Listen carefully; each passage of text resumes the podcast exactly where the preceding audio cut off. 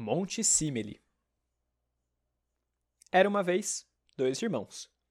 Um era rico e o outro era pobre.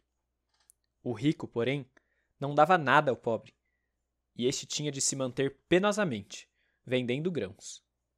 E nisso ele ia tão mal que muitas vezes não ganhava o suficiente para o pão da mulher e dos filhos.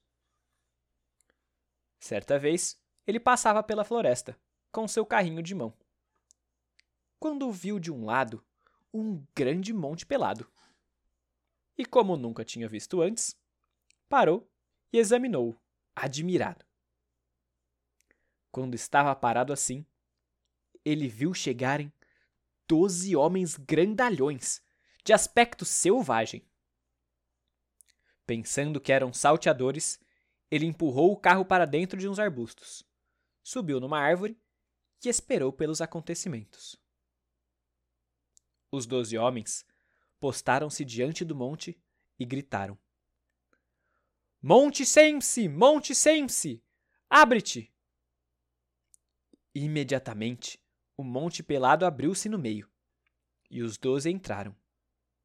E assim que estavam dentro, o monte se fechou. Logo depois, porém, ele tornou a abrir, e os doze homens saíram carregando sacos nas costas. E quando já estavam todos fora e à luz do dia, disseram: Monte Sense! Monte Sense! Fecha-te! E o monte se fechou. Não se podia ver entrada alguma. E os doze foram embora. Quando o irmão pobre já os perdera inteiramente de vista, desceu da árvore e ficou curioso de saber o que de secreto se ocultava dentro do monte. Por isso, ficou na frente dele e disse: Monte Sense, Monte Sense, abre-te! E o monte abriu-se diante dele. Então ele entrou e o monte todo era uma caverna de prata e ouro. E no fundo havia grandes montes de pérolas e pedras preciosas cintilantes, amontoados como grãos. O pobre não sabia por onde começar, ou se podia pegar alguma coisa dentre aqueles tesouros. Finalmente, encheu seus bolsos de ouro, mas deixou sem tocar as pérolas e as pedras preciosas.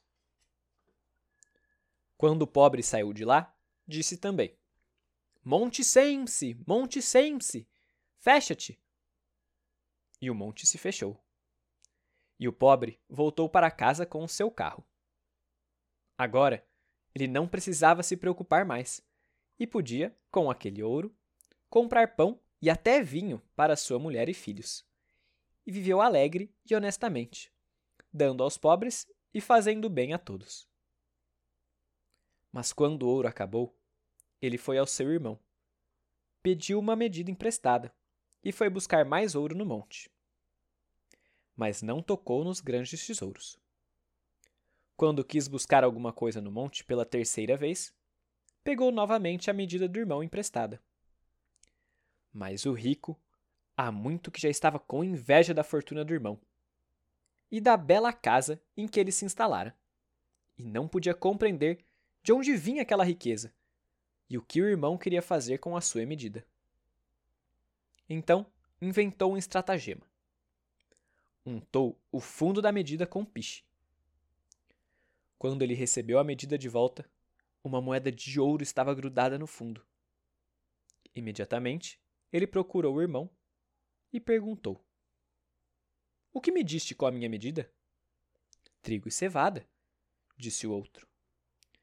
Então o irmão lhe mostrou a moeda de ouro e ameaçou denunciá-lo à justiça, se ele não lhe contasse toda a verdade. Aí o irmão contou-lhe tudo o que lhe acontecera. O rico, porém, mandou logo atrelar um carro e saiu para a floresta, querendo aproveitar melhor aquela oportunidade e trazer outros e bem maiores tesouros. Quando ele chegou ao monte, pôs-se na frente dele e falou: Monte Semse, Monte Semse, abre-te! O monte se abriu e ele entrou. Lá estavam aquelas riquezas todas diante dele. E durante muito tempo, ele não soube o que pegar primeiro. Por fim, ele juntou pedras preciosas, tantas quantas podia carregar. E já ia levar a sua carga para fora, mas como estava com a cabeça cheia daqueles tesouros, acabou esquecendo o nome do monte e gritou: Monte Simele! Monte Simele! Abre-te! Mas esse não era o nome correto. E o monte não se moveu e continuou trancado. Então o rico ficou com medo. Mas quanto mais ele pensava, mais confusos ficavam seus pensamentos. E todos os tesouros não lhe serviram de nada. Ao anoitecer, o monte se abriu e os doze salteadores entraram.